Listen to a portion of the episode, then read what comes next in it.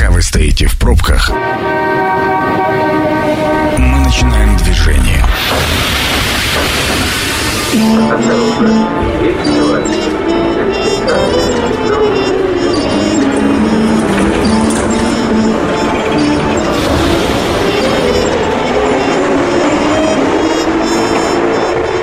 Метро. Главные темы Красноярска. Итак, это действительно метро. Зовут меня Анна Прохорова. Добрый вечер. Э, Мы сегодня обсуждаем безопасность дорожного движения на загородных трассах в летний период. Ну, звучит так достаточно, э, знаете, э, я не знаю, официально, что ли. Хочется максимально человеческим языком, прям с двух сторон, со стороны того, кто контролирует, и со стороны того, кто обучает, обсудить ну, одно и то же. Все, что летом происходит.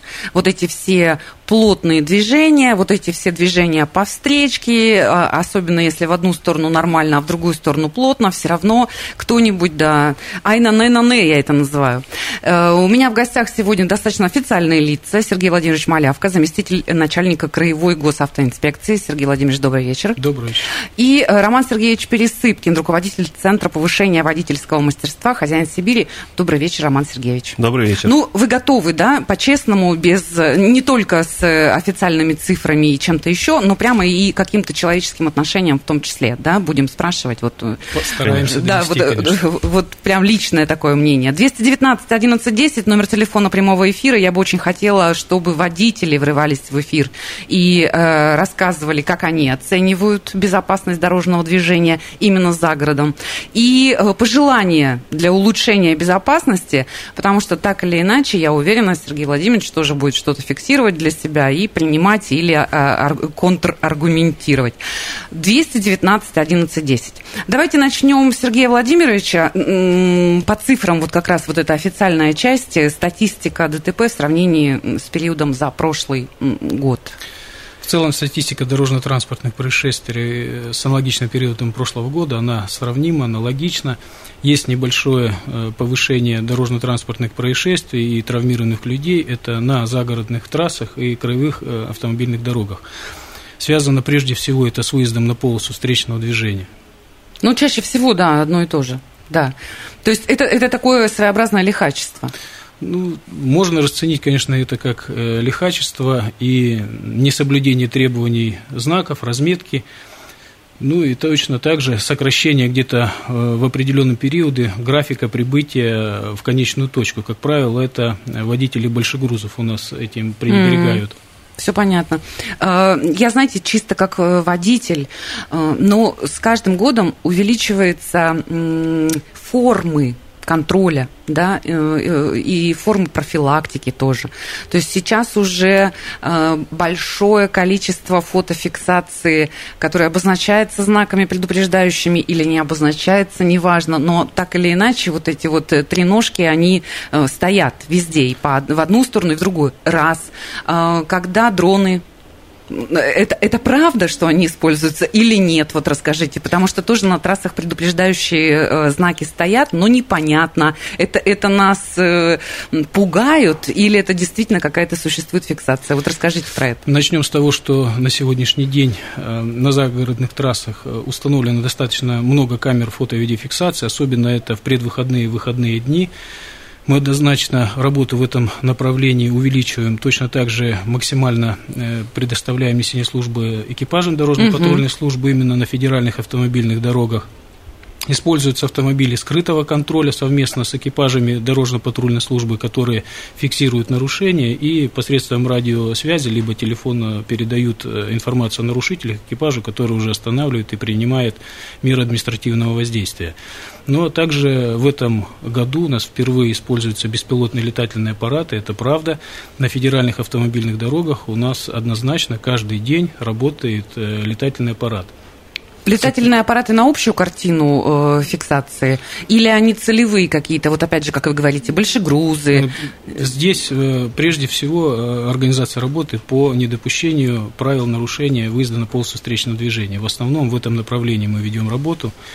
И здесь уже не важно больше груз, либо легковой автомобиль. Угу. А э, дроном возможно фиксировать э, скорость движения? Э, возможно фиксировать скорость движения дроном, но мы работаем непосредственно в направлении вот именно с выезда на полосу встречного движения. А как это работает? Расскажите, вот как механизм? Ну, увидел дрон, что кто-то выезжает на полосу встречного движения, и что? Фиксирует автомобиль, фиксирует государственный регистрационный знак, фиксирует место нарушения, и после этого точно так же наряд, который взаимодействует с этим дроном, информацию сообщает экипажу дорожно-патрульной службы. Угу, то есть все уже... в цифровом варианте, мобильно очень передается информация, да. и в любом случае патруль тут же вас остановит, даже если это не нарушение, которое вот-вот увидел патруль. То есть он получил информацию и принимает ее, да? Конечно, да, заранее. Угу. Хорошо. Вот этого всего достаточно, как вы считаете?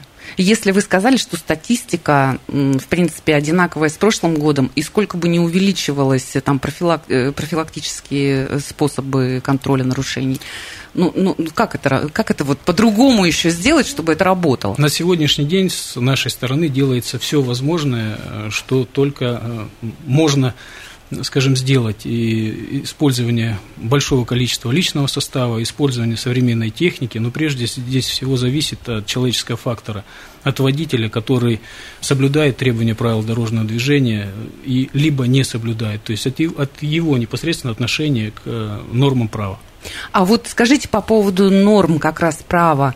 Э, нет ли планируемых э, ну, таких прям серьезными закручиваниями гаек, когда вот, допустим, три нарушения э, пересечения двойной сплошной уже влечет за собой, ну, там что-то. Если это не патруль тебя остановил, а если это какой-то фотофиксация или дрон сообщил. То есть есть ли какие-то движения в усиление жесткости наказания? Ну, на сегодняшний день э, такая ситуация есть. Это выезд на полосу встречная неоднократно уже лишается права управления.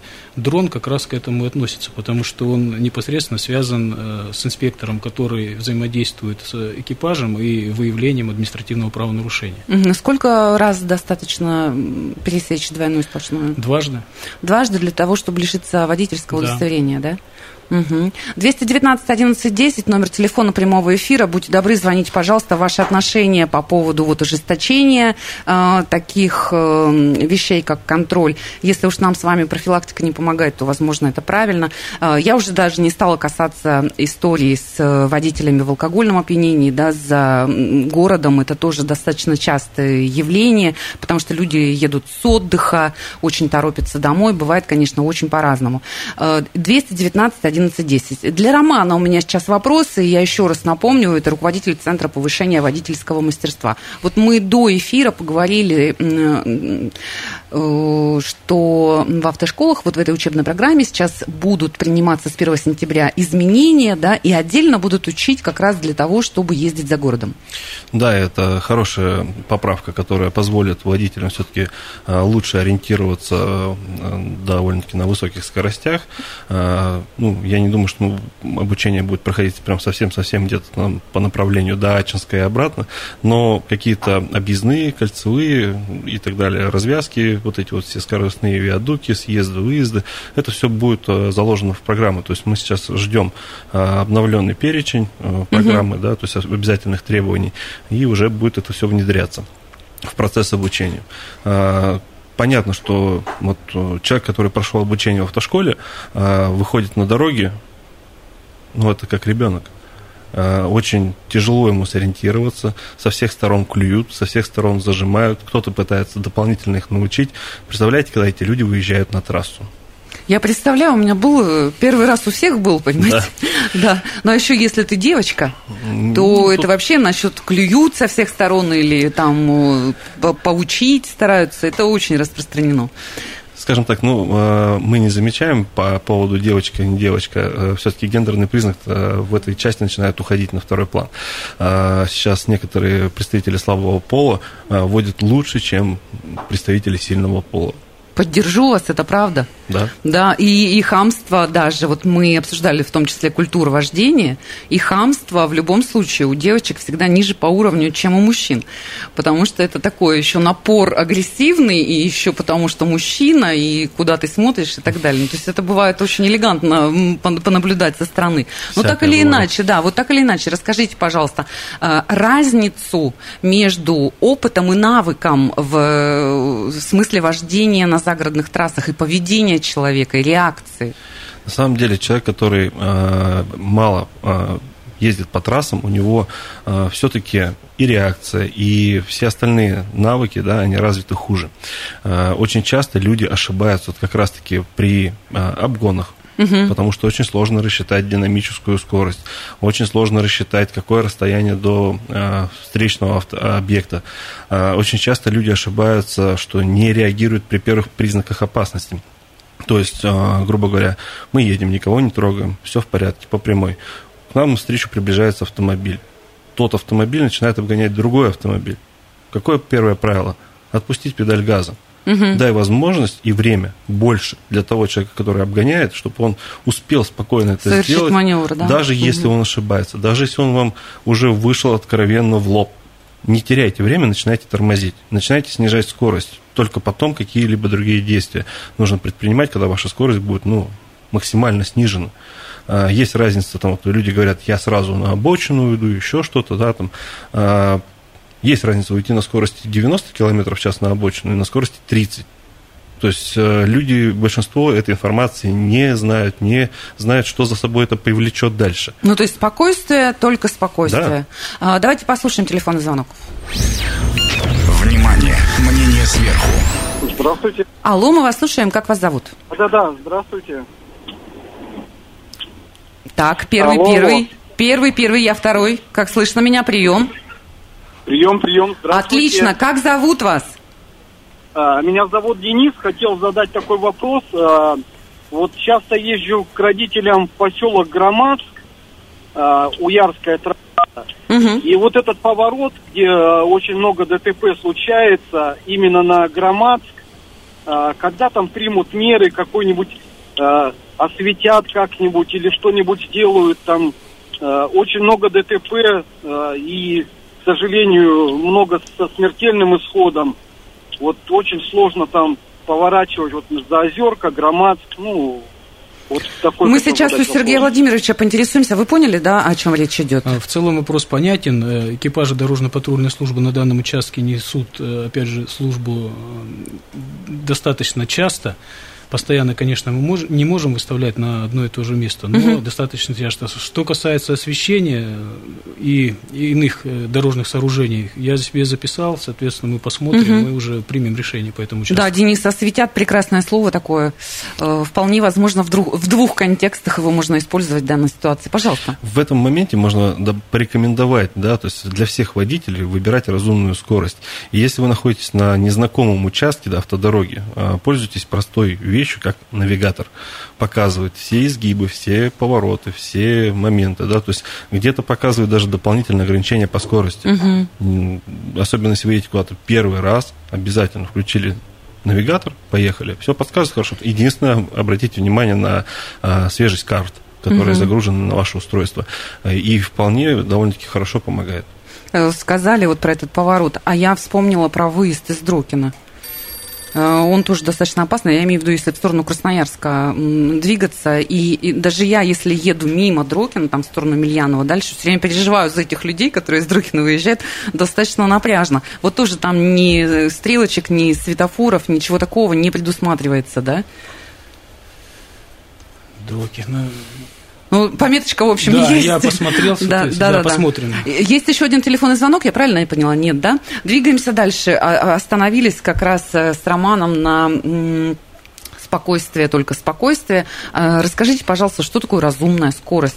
Разумная. Пометочку поставили да. тоже до эфира. Разумная скорость – это скорость, которая позволяет всецело, полностью контролировать все, что вы видите, то есть максимально ориентироваться в пространстве, да, то есть своевременно анализировать все происходящие ситуации, успевать принимать решения и, естественно, осуществлять действия. То есть, если возникает опасная ситуация, успеть ее проанализировать, ну и при необходимости нажать на педаль тормоза. А вот я правильно понимаю, я прошу прощения, перебиваю, это такое индивидуальное понятие?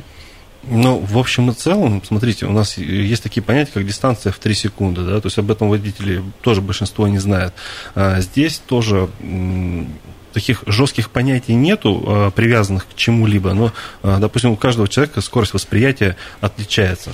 Ну, я и говорю, значит, да, такая индивидуальная да, такая история. Да. Мы, ну, мы в любом случае находимся в рамках правил дорожного движения, да, и ограничения скоростей. Можно, допустим, если знак стоит 60 км в час, но не факт, что при сейчас данных обстоятельствах можно ехать с этой скоростью. Допустим, появляется у нас туман, появляется боковой угу. ветер или еще что-то. Да, значит, вот сегодня ливень, например. Да, да, сегодня ливень. Значит, скорость мы снижаем чтобы быть более безопасным при данных погодных условиях, там, при техническом состоянии автомобиля и так далее. Вот э, к чему сводит понятие разумной скорости. Здесь и сейчас быть безопасным. А, я, кстати, хотела сказать такое наблюдение. Что-то происходит на дороге, да, вот сколько раньше очень много путешествовали, и было удивительно, когда в Европе огромное количество автомобилей просто мгновенно снижает скорость и включает аварийный сигнал, да, и непонятно вроде как, а что происходит, все едут, а оказывается где-то там что-то там случилось. Но это так, к слову, у нас такого нет. У нас все, наоборот, быстрее объехать, еще и поглазеть, и э, это, конечно, немножко странно. Это программа «Метро». Авторитетно о Красноярске. Безопасность дорожного движения на загородных трассах в летний период мы продолжаем обсуждать. У меня в гостях Сергей Владимирович Малявка, заместитель начальника Краевой госавтоинспекции, и Роман Сергеевич Пересыпкин, руководитель Центра повышения водительского мастерства «Хозяин Сибири». Мы э, очень ждем каких-то комментариев, вопросов от водителей. То есть, э, я не знаю, вы уж там сильно не прорывайтесь и не звоните во время движения. Ну, если вдруг вот стоите где-то на парковке, то, пожалуйста, позвоните. И, и если есть у вас какое-то отношение отношение как раз к формам контроля, которые осуществляется, и, и профилактики, которые осуществляются на загородной трассе, или есть какие-то пожелания, где что сделать лучше, то, пожалуйста, мы ждем вас в эфире. Я обращаюсь сейчас к Сергею Владимировичу. Эм, мне интересно, а вот какие направления максимально аварийно опасные? Наверное, все-таки озера, да? На сегодняшний день это, э, опять же, в зависимости от э, времени года и погодных условий, как правило, летний период это э, юг Красноярского угу. края и восток, как правило, это в сторону Владивостока выезжает на сегодняшний день большое количество Иркутскую область водителей, и вот Минусинск, Шушинская, Шарыпово, Ужур, вот в этих направлениях. Какой характер м, аварий? Как ранее уже было сказано, это прежде всего выезд на полосу встречного движения. Угу. Все спешат, каждый старается проехать быстрее, даже видя того, что если где-то остановился транспортный поток, все стараются объехать либо по обочине, либо по встречной полосе для того, чтобы каким-то образом быстрее доехать.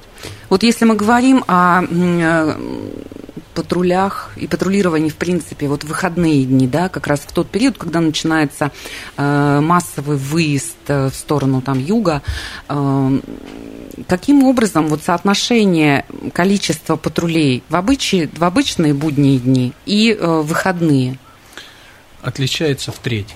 А, то есть три раза больше патрулей выходит в выходные? Если в обычный день выходит два экипажа, то в выходной день выходит три. А, вот так, да, в да. одну треть. Но это маловато все равно. В зависимости от количества личного состава мы больше не можем выдать, потому что есть определенные проблемы. Угу.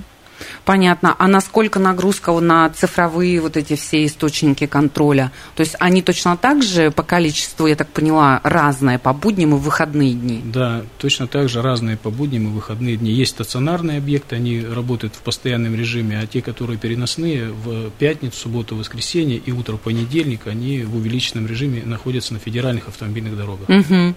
А, а есть у вас какая-то прямая линия или что-то еще, когда водители могут обращаться обращаться в госавтоинспекцию по поводу ну, рекомендаций, там, каких-то просьб, каких-то комментариев.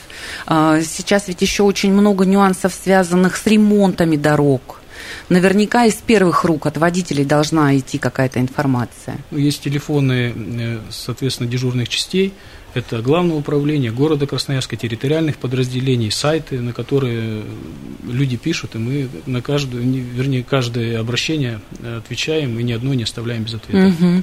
Давайте послушаем. Э, алло. Алло. Да, вам нужно только немножечко сделать тише ваш э, источник звука. Наверное, у вас радио громко. Да. Алло. Да. Представьтесь, пожалуйста, и мы вас слушаем.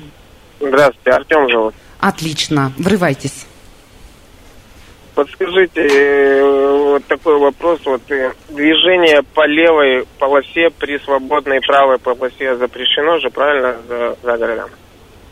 Да, запрещено. А как вот наказывают вот таких водителей, которые вот едут по левой полосе при свободной правой, там, километров 60-70, они вот едут по трассе? Если наряд, соответственно, дорожно-патрульной службы увидит это нарушение, то в обязательном порядке водитель привлекается либо к административной ответственности, либо проводится профилактическая работа. Просто Почему вот вы... езжу каждый день из Сосновоборска, ну, работаю там, и постоянно вот там каждый день такие ситуации встречаются. Понятно, то есть вы про скорость потока, да, который мешает. Понятно, Артем, спасибо есть огромное, э, спасибо. ряд моментов, которые можно добавить к вот этому угу. вопросу, да, а, почему иногда люди двигаются в левом ряду. С правой стороны может присутствовать колейность, с правой стороны могут присутствовать какие-то дополнительные там повреждения полотна. Если, э, если таких вопросов нет, то, конечно, э, инспектора, увидев это нарушение, могут зафиксировать и провести определенные мероприятия. Но Иногда люди ищут место для разворота, иногда люди ищут место, там, скажем так, для поворота налево или еще что-то. Э, поэтому нужно просто также правильно оценивать э, действия таких водителей, смотреть за тем, что он собирается делать, ну, мы же не можем предположить, что он просто 60 км в час едет, наслаждается в левой полосе. А, скорее всего, какие-то есть обстоятельства для этого. Да, как у меня муж говорил, когда я начинала там лет 12 назад э, водить, говорил, ты же телепатией не обладаешь, поэтому не врывайся, не пытайся ворваться в чужую жизнь. Алло, мы вас слушаем. Алло, здравствуйте. Как Слышно зовут? Да-да-да, слышно. Иван как... меня зовут. Очень приятно. Меня Иван зовут, да. У меня такой вопрос, я вот услышал, тут затронули категорию транспортных средств, такую как большегрузную. Вот у меня вот в связи с этим вот вопрос, э, вот одно время где-то период, наверное, 2018 год, я вот наблюдал, потому что частенько езжу по Енисейскому тракту, вот за город, совместно работали сотрудники, осуществляли совместную работу со службами весового контроля, но потом это резко прекратилось. Вот я хотел бы задать вопрос, в связи с чем это связано, и почему сейчас такая работа не проводится? На сегодняшний день э, федеральным законодательством не предусмотрено совместное несение службы. А то, что касается весового контроля, э, на них э, точно так же возложена обязанность по принятию мер и решений в отношении подобных нарушений. А на кого на них? На э, службу, которая занимается непосредственно весовым контролем. Угу. А как вы думаете, почему это интересует людей? Ну, потому что разбиваются дороги, прежде всего идет перегруз, создается, опять же, колейность э, на дорогах, ну и движение транспортных средств э, с более низкой скоростью, чем транспортный поток. А вот то, что э, отменили это совместное патрулирование, это нормально? И как вы, вот просто чисто по-человечески? Это нормально. И, да? Каждый должен заниматься каждый должен своим заниматься делом. своим делом. Да. Просто, просто э, почему люди спрашивают, да, то есть исходя как сам водитель, э, я отражал такие моменты, допустим, едешь по трассе, установлен, э, скажем так, пост э, замера угу. по осям, и когда инспектор останавливает автомобиль, это более безопасно. Все-таки люди на инспектора реагируют Согласна. более правильно. Да-да. Когда, вот, скажем так, представители весового контроля останавливают автомобили, я сам видел, как, допустим, вот в том, перед Томским перед городом Томском угу. люди просто на фурах начинали объезжать и уходить э, мимо вот этого весового контроля, а, видя то, что нет инспекторов. Угу. Ну и, соответственно, данное нарушение, возможно, как там стоящие камеры фиксируются, но это уже будет потом. Угу. Сейчас он прошел с перегрузом мимо и сказал до свидания. А вот давайте, кстати говоря, э, раз уж мы затронули такие вопросы, поговорим о состоянии техническом автомобилей, которые сейчас передвигаются по нашим дорогам. Сейчас я имею в виду, что все усугубляется. У нас и так, э, ну, не было у меня в жизни периода, чтобы кто-нибудь из гостей сказал, у нас сейчас легкие времена, все хорошо, на все хватает денег. То есть всегда времена какие-то тяжелые, но сейчас времена мы вообще не обсуждаем. Мы понимаем, что уже максимально э, столкнулись с дефицитом запчастей, нереально высокой стоимостью запчастей и изнашиваемость э, автомобиля и его э, запчастей сейчас, наверное, на максимуме, а совсем скоро будет просто на ходу разваливаться. Вот ну. то состояние техническое транспорта, которое двигается и передвигается каким-то образом по дорогам за, ну, за границами города, вот на что это влияет?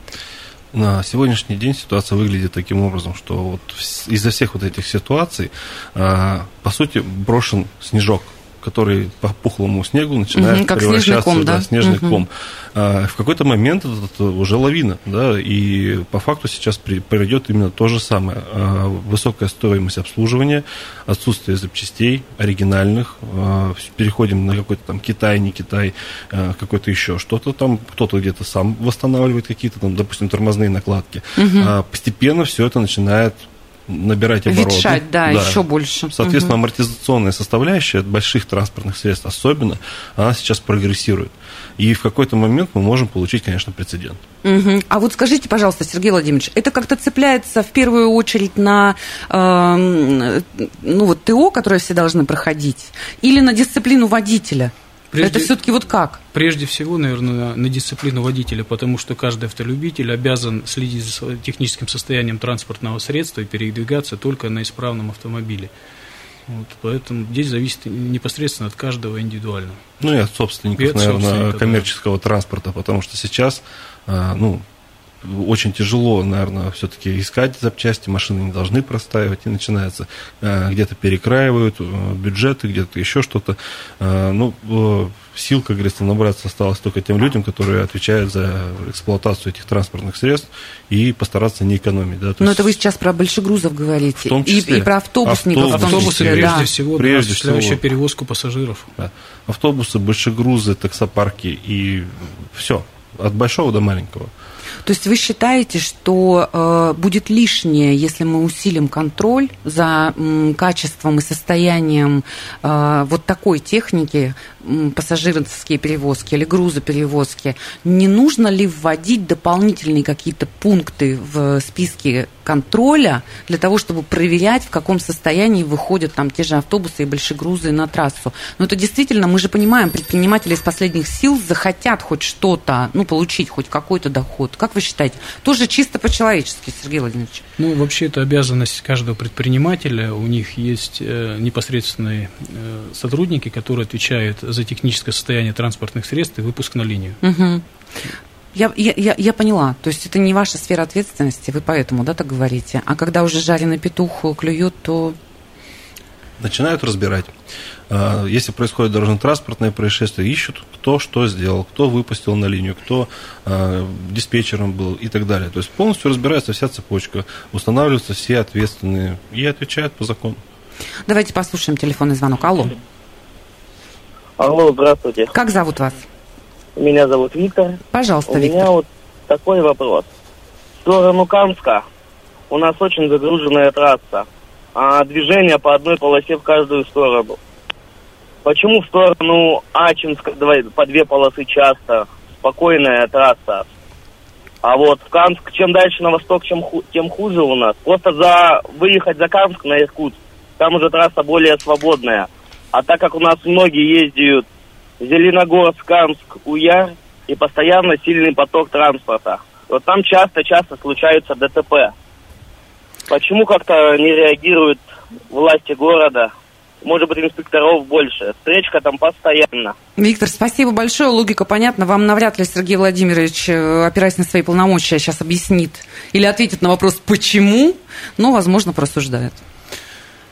Что касается нарядов дорожно-патрульной службы, это в ведение нашей ответственности входит, и мы в любом случае стараемся максимально маневрировать нарядами и выставляем их в наиболее проблемные участки. Прежде всего это связано с аварийностью, потому что выставление каждого наряда, оно должно быть чем-то обосновано. Угу. Как правило, это самое главное, это состоянием аварийности есть места концентрации дорожно-транспортных происшествий, куда мы обязаны а, поставить наряд для несения службы.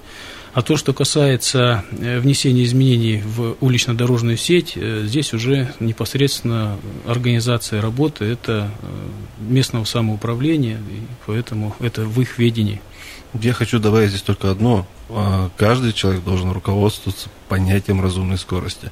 Да, загруженный участок, планируйте свою поездку заранее, а, в другие часы, не выезжайте в час пик. Понятно, кто-то отработал, поехал домой. Ну хорошо, вот бывает так, что 30 минут лишних подождешь, не выезжая сразу, а дорога будет уже намного более разгруженной и спокойной. То есть э, нужно учитывать вот эти вот пиковые волны и все остальное. А человек, грамотный водитель строит свою поездку. Он строит свою поездку, маршрут, э, смотрит свое состояние технического там, автомобиля и так далее. Если так подходить к общему вопросу, то это будет уже намного легче. Ну да, вы картину идеального мира сейчас описали.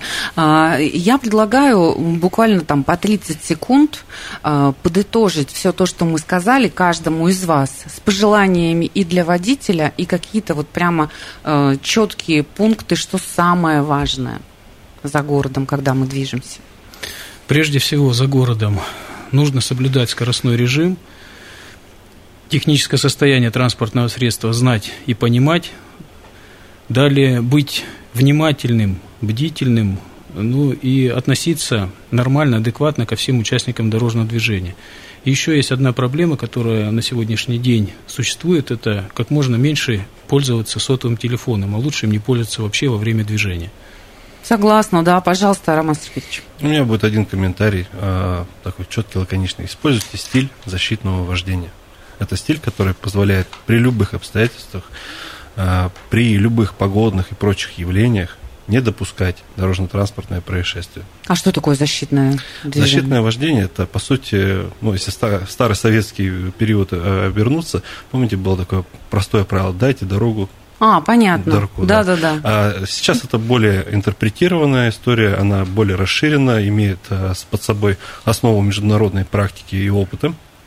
Соответственно, а, применяя этот стиль вождения, можно на 95% российской действительности Э, обезопасить себя Избежать, на дороге. Да, да. каких-то ситуаций. Я говорю вам, вам огромное спасибо. От себя, конечно же, традиционно всем нашим слушателям, особенно тем, кто за рулем или стремится очень за руль, желаю просто быть обычными, культурными людьми. Ну, смотрите друг на друга и желайте э, максимально, ну, чего-то позитивного, хорошего, что ли. Не надо ни с кем, это же не какая-то линия фронта, не надо ни с кем соревноваться и бороться в скоростях и каких-то там гордиться потом победами. Э, для тех, кто послушал нас не с самого начала, я заявляю, что программа «Метро» будет опубликована на сайте 102.8 FM. Эм. Меня зовут Анна Прохорова, я с вами прощаюсь. Будьте взаимно вежливы. Станция конечная.